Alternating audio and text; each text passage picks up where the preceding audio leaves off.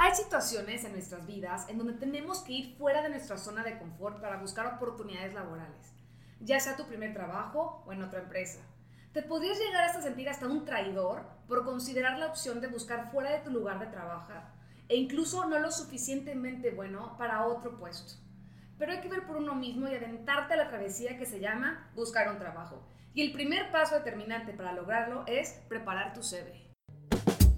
Bienvenidos Godines a este su espacio. Nosotros somos Chano y Regina, y al igual que tú, somos dos Godines que buscamos cómo sobrevivir y crecer en este mundo laboral tan incierto. Te invitamos a seguir este podcast Es de Godines, en donde hablaremos temas laborales, tendencias en el mercado, confesiones Godines, experiencias y tips y opiniones con expertos. Únete a la comunidad Es de Godines. Hola, ¿qué tal? Muy buenos días, tardes, noches, eh, en el tiempo que nos estén escuchando el día de hoy. Regina, ¿cómo estás? Muy contenta, una semana más, otro tema interesante, mucho de qué hablar. ¿Cómo te fue la semana? Platícame en tu vida, Godín. A gusto, trabajo, juntas, me fui de vacaciones, regresé. ¿A dónde te fuiste? A Cancún, unos días de relax. Una vez, a la, una vez al año no hace daño. No, lástima que esto no es visual, si no verían lo, lo morena que viene. No, es, impresionante. Rejuvenecida. Sí, sí, sí. Le, hizo bastante bien. Pero feliz de estar aquí, extrañaba esto. Los extrañaba, chicos. El día de hoy tenemos un invitado especial. La verdad es que es una persona que apreciamos bastante. Mucho coincidimos alguna vez en, en el tema de la maestría. Creo que es alguien que le apasionan todos estos temas y que aparte lo siente, ¿no? Creo que lo más importante eh, en cuestión al tema de capital humano, RH, Godines, etcétera, es mucho la relación con las personas y definitivamente él la tiene, ¿no? Y experiencia, mucha. Mucha experiencia. Igual, Juan, ¿cómo estás? Antes de darte tu reseña, mándale un saludo a la gente. Gracias, Luciano Chano, me permite aquí la, la confianza. Este, buenos días a todos, este, muy agradecido de estar aquí en el podcast con ustedes, Regina. Gracias aquí por la oportunidad. Y pues bueno, platicar un tema que a la gente eh, que son profesionistas y demás, este, el que tiene gran experiencia, que quiere cambiarse de industria o el que va empezando, es totalmente pertinente y necesario. Va, para presentarles un poquito a Juan, él es regio, ¿no? Al 100%, enfocado a temas como consultor organizacional, aliado de empleabilidad, asesorando a más de 2.500 profesionistas. La paciencia que te has de haber cargado para estar asesorando a cada una de las personas. El creador de podcast, ¿no? También de Pick Six de podcast, NFL y los de RH. Entonces, vamos a tener una perspectiva también eh, ajena, ¿no? Con, con, óptica de, pues, ya ven que muchas veces en, las empresas pasa, ¿no? Esa competencia entre, oye, el Godín contra el de RH, match, ¿no? Pero aquí definitivamente creo que todo lo que nos vas a compartir nos puede ayudar muchísimo. Entusiasta del senderismo y advocate del crecimiento de las pymes, ¿no? Y de, con un tema multiculturalidad, perdón en mi inglés, organizacional, ¿no? Juan, algo que nos quieras compartir de tu experiencia que te ha dejado marcado, ¿qué te metió a RH? Pues entrada la pasión por las personas, el ver que tienen bastante talento, que muchas personas se encuentran ahí aisladas que no tienen tal vez unidad de cómo conducirse cuando están en el mercado laboral y es lo que me llevó a asesorar y tener la oportunidad de agregar valor a estas, a estas personas de cualquier rubro, cualquier industria, de perfiles técnicos, perfiles ya ejecutivos, que les faltan estas nociones y por eso digo también... Uh, uh, agradecerles por esta oportunidad de, compartir valor a través de este medio, ¿no? Y poder llegar a más gente. Y, de hecho el día de hoy eh, va a ser un tema bastante... Yo creo que todos lo hicimos, ¿no? Todos los... O sea, para ser Godín, la, la, semana, la semana anterior hablamos de las entrevistas, ¿no? Que es el primer paso, pero hay un previo, Y ese previo se da a través del currículum, tu carta de presentación. Y lamentablemente también eh, muchas de las universidades eh, o todas aquellas personas que estudiaron algún tema técnico, etcétera, pues no, no nos enseñaron a hacer un currículum, ¿no? Nos enseñaron a hacer un resumen, agarramos el de Word que tiene como 10 hojas, ¿no? Entonces, hoy estaremos hablando de eso. Regina, ¿qué onda con el currículum? Entonces, chicos, si no les quedó claro, el día de hoy vamos a hablar de lo que no te dijeron de tu currículum. Ok. El CV es la puerta de entrada para una entrevista. Es la primera carta de presentación. Entonces es la oportunidad en la que te darás a conocer y en donde tendrás que resumir todas tus habilidades y experiencias previas laborales y académicas que has tenido. El CV es un proceso que toma horas, dedíquenlas. No es un tema nada más de media hora. Se tiene que dedicar el tiempo para elaborarlo. Y de hecho, ¿sabes? La, otra vez platicaba con una amiga de esta situación y lo vemos como una especie de Tinder, ¿no? Es una especie de Tinder. A ver, creas tu perfil. Exacto, creas tu perfil Luego tienes que poner, bueno, aquí va a ser diferente, ¿no? En Tinder se utiliza mucho la mejor foto, la más llamativa, pero luego aparece una serie de descripción, ¿no? Donde las personas, eh, tengo entendido, es que a mí ya no me tocó, muchachos, esta época, eh, ponen un poco de la reseña de, eh, personal, de qué han hecho, va, va, va, qué les interesa, y de ahí hacen match con la persona, ¿no? Creo que este mismo proceso se repite en, en, en las áreas de RH y con los godines, ¿no? Es sube tu mejor información, compártela, crea un perfil y haz clic. Ahora, y en promedio también, hablando de dedicarle el tiempo, el personal de RH tarda entre 5 y 10 segundos para descartarte o dedicarle el tiempo a leer. Totalmente. Más si son, son empresas eh, mucho más grandes donde hay cantidad de aplicaciones. No, por, no sé, la otra vez platicaba con un amigo que eh, está en un área de recursos humanos en Cemex y me dice, ¿sabes qué? Oye, a mí me toca leer eh, para una posición como 300 currículums, ¿no? Y que se acuerden de ti, etcétera, siempre meten algo diferente. Pero bueno, ya lo platicaremos. Sí, no, y si me permiten aquí, Luciana Regina, es este, la gente no se da cuenta, este, dice inserción laboral, reinserción laboral, es un mercado laboral y no se dan cuenta que la competencia es bastante dura afuera, ahorita lo mencionaba, postulaciones vacantes que son de más de 300 candidatos que se postulan, así que, como lo mencionan, hay que dedicarle el tiempo adecuado y de forma eficiente también. Es correcto. Y pues bueno, a lo largo de este podcast vamos a poder dar respuesta a las típicas preguntas que te pudieras hacer como ¿por qué no he tenido éxito en aplicar a vacantes? Y cómo reconocer el valor diferenciador de los profesionistas. Sí, de, esto estaremos platicando de tema de tips, facts, recomendaciones, qué hacer, qué no hacer. Yo creo que todos hemos pasado por ahí, ¿no? Y no hay una y hay muy pocas personas que conocen de estos temas. Entonces, te encuentras a, algún amigo y te dice, no, es que pon toda la información que has hecho y los 100 mil trabajos que has tenido, sí, desde que... Tu calificación de secundaria, de la prepa, oye, seamos concretos. Exactamente, ¿no? Entonces, demos la entrada por ahí, Juan, platícanos cuál es uno de los errores típicos en cuestión de RH. Sí, pues bueno, tú lo acabas de mencionar, el primero, el textbook, ¿no? Es el que es de ley, es que es muy largo, ¿sí? Y lo puedo resumir en tres partes, vamos por la primera, la que es la temporalidad, que el candidato o el profesionista no reconoce los tiempos y con ese afán de querer impresionar al reclutador en esa primera instancia, es el currículo ganador, le dicen, este, tratan de atiborrarlo de credenciales, de validaciones, de referencias y vemos currículos que no son conscientes de quién es el lector, que en este caso es el reclutador, y terminan por ser descartados por lo mismo, que son tres páginas o incluso más. Que no me malentiendan, todo eso es bueno, pero hay una parte de todo el proceso de selección que es pertinente y es más apropiada para mencionar toda esa información que no requiere saber el reclutador en la primera instancia. Es correcto.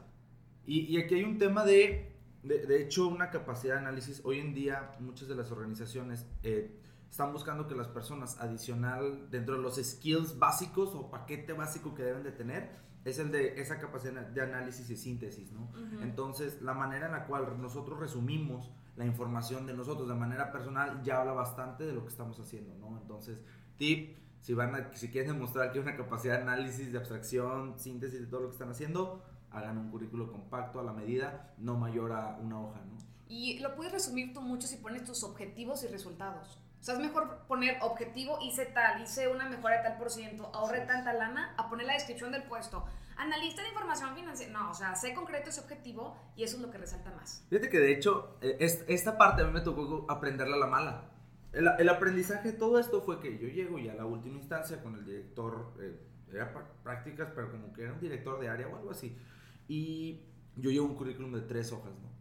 Claro, a los 18. Claro, no, tenía yo creo que como unos 20 años, no, no, menos, como unos 18. Sí, 18, 19 años. Bueno, pero te explayas. Sí, sí, sí. Este, digo, le repito que eran como el tema de pues, la experiencia profesional, que según yo sumaba, ¿no? Claro. Entonces, doy el currículum eh, y al último, eh, la, la, persona me dice, ok, oye, está muy padre tu información, me encantó la entrevista y todo, te voy a dar un tip los currículums, ahí a mí me tocó estar estudiando en el TEC, está centro de vida y carrera, ¿no? Ve por, ve por favor y te ayuden para que lo puedas resumir, ¿no? Porque la verdad es que te, puede dar mucho. Y yo fui como que, ok, quiere decir que mi currículum no está bonito. Y, después fue centro de vida y carrera y centro de vida y carrera me dijo, ¿sabes qué? Oye, sí, definitivamente todo ahorita se utiliza en una hoja en donde puedes sintetizar toda la información, etcétera. Y desde ahí me quedó muy marcado, ¿no?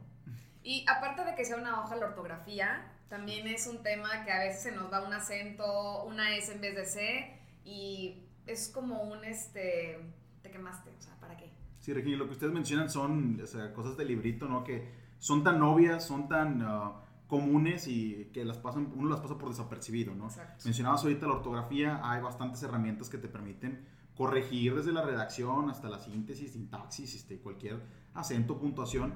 Y también lo que mencionabas ahorita, que en ese afán de querer obviar o toda la información, se ponen cosas redundantes, ¿no? Sí.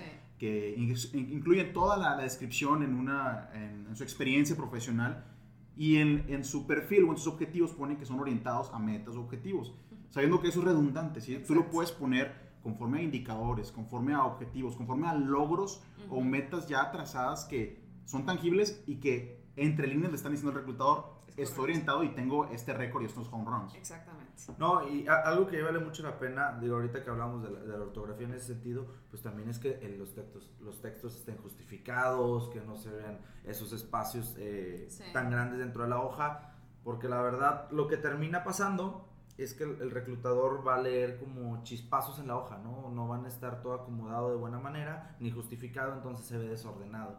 Esa es otra de las capacidades u otra de las competencias muy importantes Sí. hoy en día en el, en mundo Ujú. laboral, ¿no? Esa capacidad de planeación y organización es clave para que las personas puedan desarrollarse. Entonces, veamos cómo todo está ligado a las competencias, ¿no? Ya hablamos de la capacidad de análisis, ahorita estamos metiendo el tema de planeación, pues definitivamente demostremos que lo tenemos, creo que ya estamos ahí.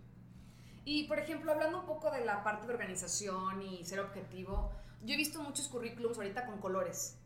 O sea, un, un formato muy diferente con colores y los bullets y eh, como muy como artístico. ¿Suma o no suma? Sí suma y creo que aquí el, el aspecto del mercado laboral es la diferenciación. Exacto. O sea, el poder destacar en la mente del reclutador, recordemos un mercado laboral, hay que ser el producto ganador, Ujú. obviamente siendo congruente con lo que estás aplicando, ¿no? Exacto. Que sea alineado.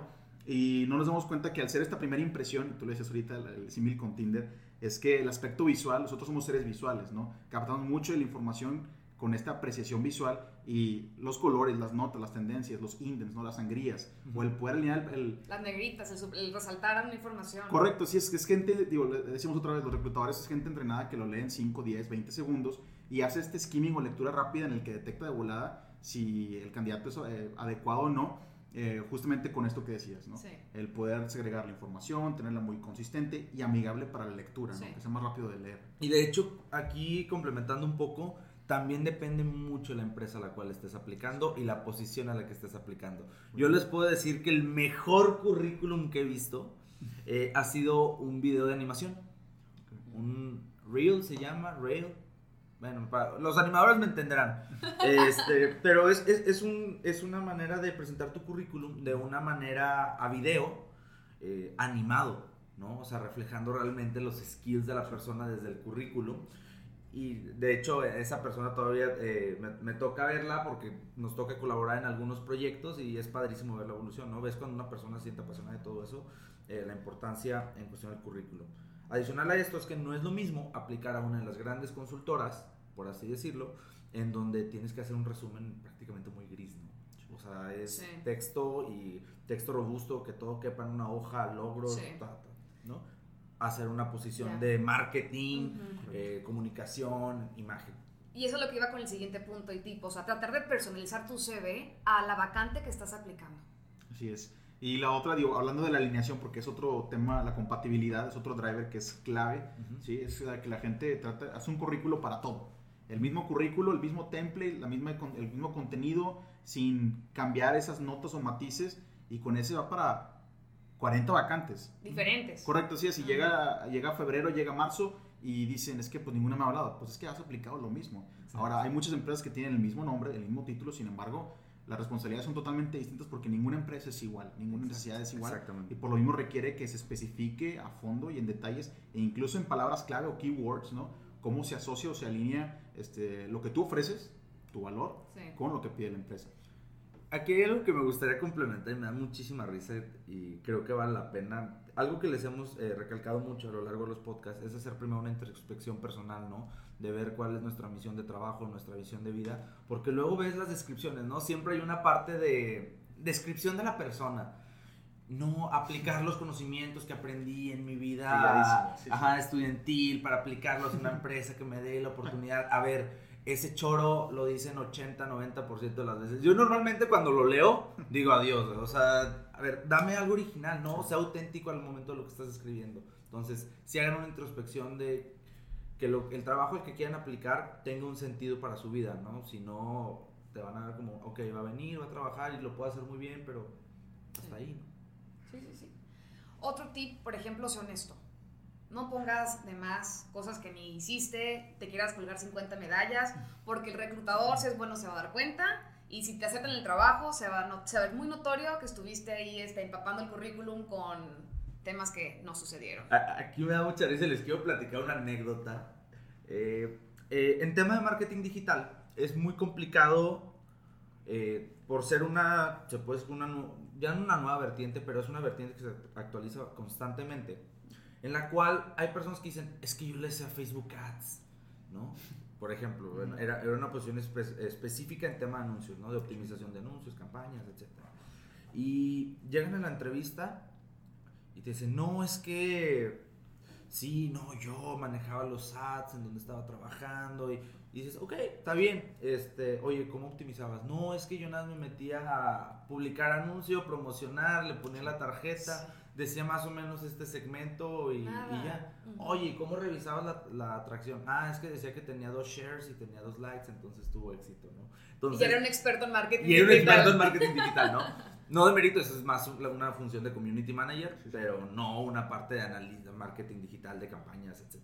Entonces sí, es bien chistoso. Sí, no, y habla del profesionalismo que la persona debe de, o sea, tomárselo, tomárselo serio, ¿no? Porque si al final de cuentas, este, uh, uno pretende tal vez escalar un mejor empleo, mejores este, prospecciones laborales, mejor salario y demás.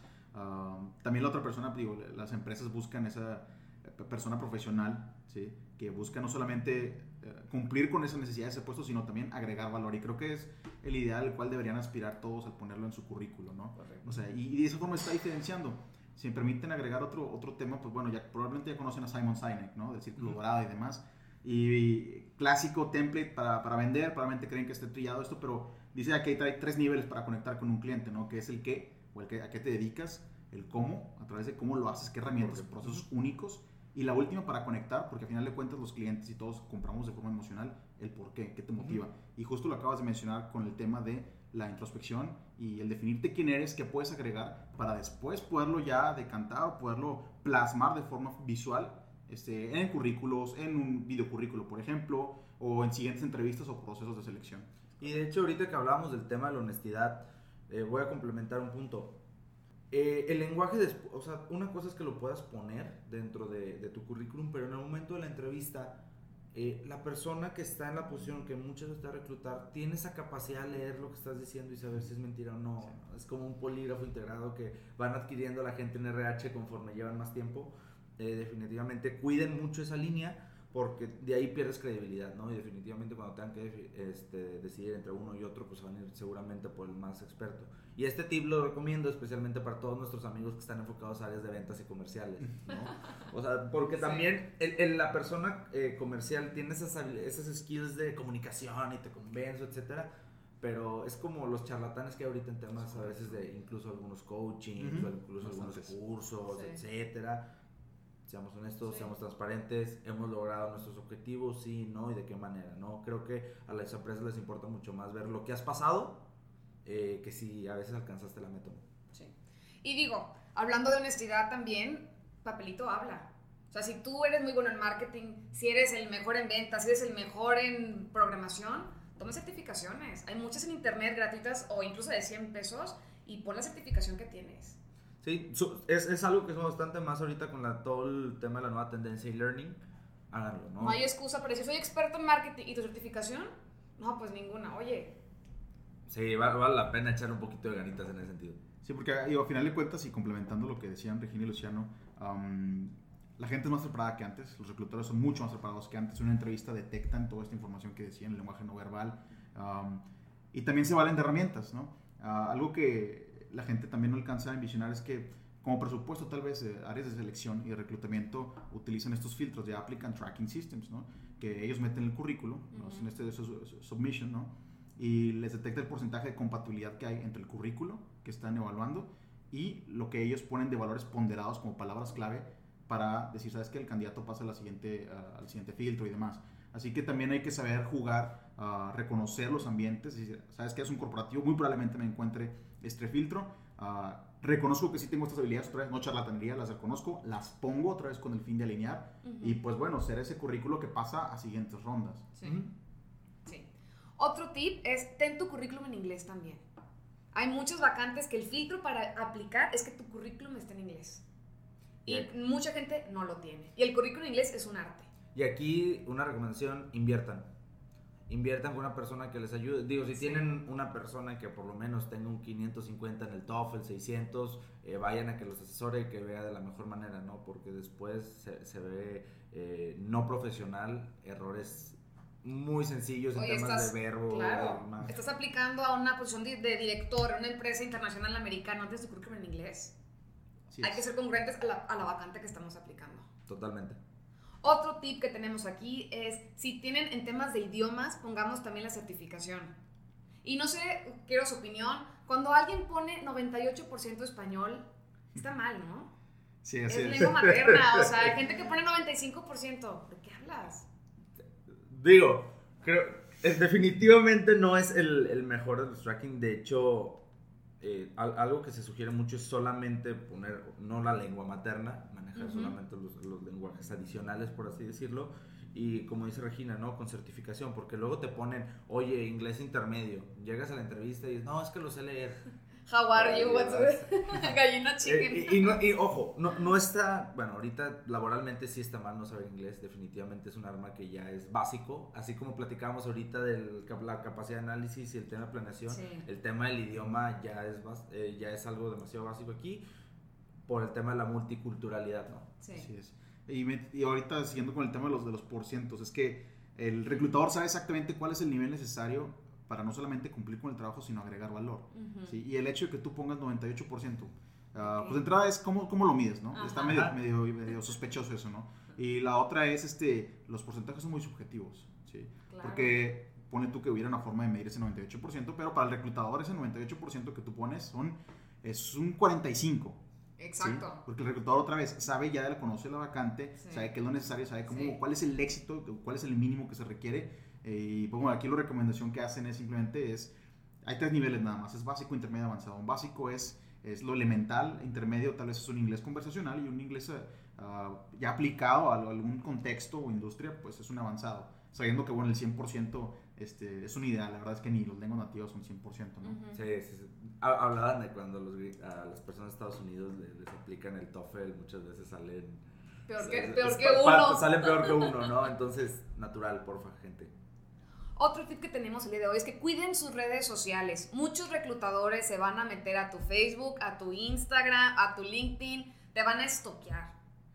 Sean Ay. congruentes con la imagen que quieren dar. Es que aunque sea una red personal, si vas para una vacante de puesto gerencia media alta, no puedes salir con una botella de tequila y Sí, pero O a- sea- a- aquí hay un contexto, yo creo que un paso antes, en cuestión de las redes sociales, tiene que ver con el tema del profesionalismo. Tiene que ser algo muy congruente eh, Pues, y más especialmente si vas a tener una posición de liderazgo dentro de una organización, ¿no? Yo estoy de acuerdo que fuera de las oficinas puedes hacer y deshacer, es como dicen del futbolista, ¿no? No, es que dentro, o sea, a mí lo que me importa lo que hace dentro de la cancha, fuera de la cancha a mí eh, me vale que eso si toma, si no toma, que si sin pie, lo que quieras, pero creo que habla de una congruencia y al final Ujú. en una empresa necesitas líder, no jefe muchas veces. Sí. O sea, necesitas tener las dos, o sea, esas dos cualidades en cuestión al, eh, a estos temas de ser jefe y ser líder, pero hay una autoridad que te gana, ¿no? Una autoridad moral. Y esa se da mucho con la congruencia, se da mucho con las acciones, con ese dentro y fuera de la cancha, como quien dice. Y se distinguen de los perfiles. Ahorita hablas de los, de los charlatanes o los que solo quieren vender por vender. Digo, trasladado a este ambiente, pues es el que quiere entrar a la vacante y que es el ganador, pero no piensa agregar valor, ¿no? Ah, un- una buena estrategia aquí es obviamente ah, conociendo uno de sus fortalezas, de sus áreas de oportunidad, incluso de su expertise, ¿no? Ya sea en el currículum, poder plasmarlo, o una entrevista de selección, el convertirse en este rol o hacérselo saber al, al- al reclutador de que esta persona es un aliado, es un asesor, es un, es un experto que te va a agregar valor. Y al mismo tiempo que lo vas mencionando y que lo vas demostrando en tu currículo, en tus perfiles, en LinkedIn, por ejemplo, ¿no? que eres congruente, ¿sí? pues se va ya formando este branding en la mente del reclutador y al mismo tiempo se va diferenciando, sabes que esta persona es lo suficientemente buena para agregarme valor este, y pues bueno, quisiera tenerla en mi equipo. Bueno, aquí el tema, ya ahorita tocando ahora sí el tema de las redes sociales y complementando lo que dice Juan. Del sí, branding. Sí, definitivamente es un tema de branding personal. Imagínense un negocio, ¿no? Imagínense que ustedes son X empresa, tienes tus redes sociales, ¿no? Tienes Facebook, tienes Instagram, tienes Twitter y pues tú eres el producto, ¿no? Tú eres la empresa. Y empiezas a ver ciertos comentarios, ciertas posturas, eh, vas encaminándote a que va a haber personas que no te- vas a tener una audiencia, ¿no? Definitivamente esas audiencias eh, va a haber otras a las que vas a atacar o las Sí. cuales no vas a comulgar. Entonces imagínate que estás aplicando para una empresa en donde los valores eh, que promueve esta empresa son muy diferentes a los de los tuyos.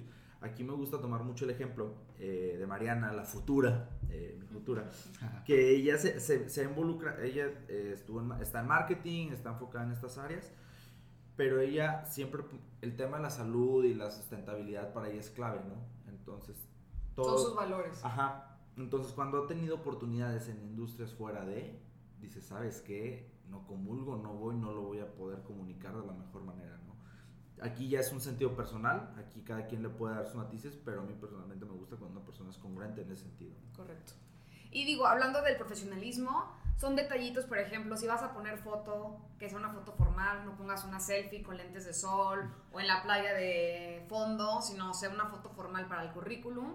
Y también el correo o datos de contacto que vas a dejar, trata que sea un correo profesional. No pongas vaquerito89 arroba el, que gmail.com. te- el que tenías de chico. Exacto. Aquí, aquí el tema de la foto, digo, Juan, complementanos mucho más. Eh, en Estados Unidos ya es una tendencia que no puedes tener la Sí, foto, no. Correcto, ¿no? sí, sí. Por, Porque puede- por el tema de racismo, ¿no? Sí, que puede se- ser de- no discriminación. discriminación, discúlpame. Y no sé si en algunas otras partes de Latinoamérica, en México todavía se sigue utilizando. No sé si estoy mal, pero creo que hasta ni nombre, porque pueden sacar el sexo para la, de la persona para la vacante. O sea, lo están dejando anónimo para que tú leas y compares tablas con tablas y no sepas y no estés como truncado a, ah, es mujer, la vacante es para puras mujeres o para puros hombres o etcétera. O sea, según yo está completamente anónimo ya. Sí, es. No, te dice mucho de, cómo se regulan las cosas en Estados Unidos, ¿no? Ah, y cómo está el compliance allá. Ah, México, y te lo puedo decir por mi experiencia previa que trabajé en una de las empresas más grandes de México de, en cuanto a empleabilidad, inserción laboral, bolsas de trabajo, ah, se homologa mucho ah, con otros países de Latinoamérica. Es muy parecido el, el- el- lo, lo- lo que piden, vaya. Y si, por ejemplo, en una bolsa muy, muy grande, no, no quiero mencionar nombres, este, lo ponen como elemento clave, ¿sí? el, el poner de entrada tu nombre, el poner incluso el género, ¿sí? Ujú. y el poner la fotografía, ¿sí?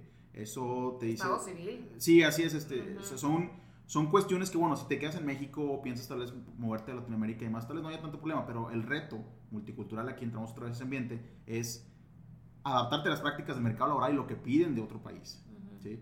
ya sea Estados Unidos, sea llámese Canadá, este, o, o en otro país anglosajón, Sí, etc. que son diferentes formatos. Correcto, así es. Hablando de personalizar tu currículum al puesto, si es otro país, es otro formato, investiguen cuál es. Porque no aplica el mismo en México, que en Holanda, que en España, que en Estados Unidos. Así es. Y otro tip, piden retroalimentación. Una buena práctica es que te currículum lo mandes a amigos y te digan, si tienes un amigo en RH mejor, pero que te den feedback. Oye, sé más congruente en esto, quita esto, sé más específico, ponte objetivo. Sí, Regina, la, la capacidad, digo, y hablando de competencias blandas que lo mencionabas ahorita, ¿no? Lo que diferencia, distingue al profesionista es esa actitud dispuesta, ¿no? Tal vez no tengas el mejor currículo ahorita, el más preparado, el de mayor peso, pero es tu disposición para poder adaptarte, para ser responsivo, para uh, mejorar lo que ya tienes, que todo es mejorable, la verdad. ¿sí? Correcto, claro. Y eso dice mucho de la persona más de alguien que tenga muchas credenciales, ¿no? Sí.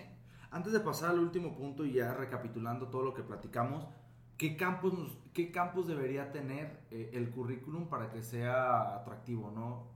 Al- Algo que hayas visto en cuanto al, tema de funcionalidad. Digo, he visto que las personas, pues sí, ¿no? Están las- la información clave, ¿no? Correo, teléfono, nombre, la parte de experiencia profesional, el tema de educación, el tema de idiomas, el tema de la misión personal. ¿Qué otros aspectos debería de tener cubiertos el currículum en un best practice? Best practice, pues yo te podría decir que también lo que busca un reclutador es que esas validaciones o credenciales que puedan este, darle peso. ¿Sí? Así que en la medida de lo posible, eh, ya sea porque digo, depende del diseño mucho, ¿no? una cuartilla, depende de qué tamaño sea, tamaño carta o tamaño oficio y demás. ah, el poner algunas referencias. ¿sí? Y re- voy a hacer un- una mención de 10 segundos a, a lo que es LinkedIn, que te permite tener referencias, que te permite tener validaciones de tercer, de- objetivas de una tercera persona que complementan a lo que es el currículo y ya no te lo dice el, el candidato que quiere impresionarte, ¿sí? Quiere venderte la idea, no. Te lo dice alguien de la industria que ya sabe la experiencia, sabe la expertise de la persona y que eso de forma orgánica contribuye otra vez a la marca del profesionista. Totalmente, y es una manera de, de, impulsar. De hecho, para toda nuestra, nuestra tribu, para todo nuestro eh, radio escucha, cualquier persona que quiera recibir una retroalimentación, que quiera que veamos su currículum, compártanlo a través de nuestras redes sociales y con gusto los estaremos apoyando. Con un poco de paciencia nada más, pero sí les podemos dar nuestro feedback e información. Digo, esta semana eh, me tocó estar con una persona que recién se acaba de graduar en, ¿qué fue? Diciembre, ¿no? Y está buscando eh, posiciones laborales en cuestión a psicología clínica, que es un área muy complicada eh, en Monterrey, donde estamos grabando el podcast. Y sí, ¿no? Te em, empiezas a ver que la mayoría maneja el típico formato estándar y no te pide retroalimentación, ¿no? Hablábamos de, oye, es que aquí mencionas que tienes paquete de Office y que manejes con habilidades en relaciones públicas y todo esto. A ver, mejor platícame de los test que conoces, las, los tipos de terapia que llevas con la gente, etcétera. Que eso te suma mucho más al currículum a lo que quieres aplicar, ¿no? Claro. Más que solamente ponerlo por ponerlo. Claro o sea PowerPoint, bueno, eso puedes omitirlo y mejor pon otra certificación o práctica que conozcas, ¿no? Exactamente. Y digo, hablando aquí, complementando lo que, lo que dice Chano de templates, hay una página de internet que se llama modelosdecurriculum.com, que tiene diferentes templates de currículum que puedes utilizar. Si van a hacer apenas su primer currículum o van a rediseñar el de ustedes porque está obsoletillo o tiene mucho tiempo sin haberlo tocado, métanse en la página y podrán ver algunos este, formatos, templates muy padres que les podría servir. Sí, su inspiración puede ser también Pinterest, los muy conocidos, ¿no? Canva, por ejemplo, para que sea una inspiración de cuáles cuáles looks, cuáles feelings, templates, layouts, colores se adaptan más a, a cada vacante de cada industria, ¿no? Y, lo padre de eso es que tú ves los templates y definitivamente con el que sientas más match es, es el que vas a terminar aplicando, ¿no? Eh, ya para finalizar, me gustaría dejarles una reflexión final para todos aquellos que ahorita están atravesando una situación de trabajo complicada, ¿no? Que están en ese punto de, oye, me siento desesperado porque llevo tiempo sin encontrar trabajo o porque me voy a aventar, me voy a salir del trabajo en donde estoy y necesito sparring, ¿no? La primera es eh, paciencia, ¿no? Antes de hacer el currículum, primero hagamos esa introspección, pensemos un poquito qué sentido le queremos dar a nuestro trabajo, qué orientación tiene, cuál es nuestro objetivo personal y sobre eso, ahora sí, empecemos a desarrollar un currículum, ¿no? Lo más importante, que sea conciso, que sea de una hoja máximo. Como decía Regina, que el tema de la fotografía, pues sí, no, definitivamente no puede ser la del antro, tiene que ser algo mucho más profesional. Tomémonos el tiempo. Así como hagamos el currículum, así vamos a ser tratados, por así decirlo, por las áreas de RH, ¿no? Entonces, mientras más pasión y cariño le metamos, va a ser mucho mejor. Eh, siempre los campos concisos, ¿no? En tema de experiencias profesionales, no se explayen hablando de los 100.000 trabajos que han tenido, ¿no? hablen de los trabajos más orientados al que los va a ayudar dentro de esa posición. Comúnmente son los más recientes. Eh, adicional, el tema de, de, la parte educacional, no pongan hasta la prepa, secundaria, etcétera, ¿no? Lo que cuenta es a partir para muchos el tema de la universidad, en caso sea algún bachillerato técnico, el bachillerato técnico, siempre poniendo el máximo alcance de los estudios y no yéndote necesariamente para atrás y muy estructurado, con mucho orden, que se vea limpio el currículum y pidan, retro, como decía Regina, con eso cerramos, pidan retroalimentación. Si ahorita no conocen a nadie al cual le puedan decir, apóyense con nosotros, nosotros somos un canal para ustedes en cuestión a esto, ¿no? Algo que a nosotros, por la cual impulsamos esto fue precisamente eso, ¿no? De ver cómo podemos ayudar a todas las personas que están buscando eh, pues, sobrellevar esta vida laboral. Correcto. ¿Algo más que quieran compartir, amigos? Juan, por favor, una reflexión final. Este, pues bueno, te resumido en tres palabras. Temporalidad, conozcan quién es la audiencia de su currículo. Compatibilidad, que es específico para cada vacante y pertinente. Y la última, diferenciador. ¿sí? Porque si hablamos de mucha competencia, el chiste es conectar, quedarse en la mente del reclutador. Y pues bueno, sabiendo que es un mercado laboral, es marketing, esto básicamente es marketing puro. Las mejores marcas son las que se quedan en la mente del reclutador, es el top of mind, así que busquen siempre este aspecto diferenciador. Me quedo con esas tres cosas para ustedes. Bueno, nos escuchamos la próxima semana a todos nuestros amigos de nuestra tribu Godín. En nuestras redes sociales, es de Godines en Facebook, Twitter, Instagram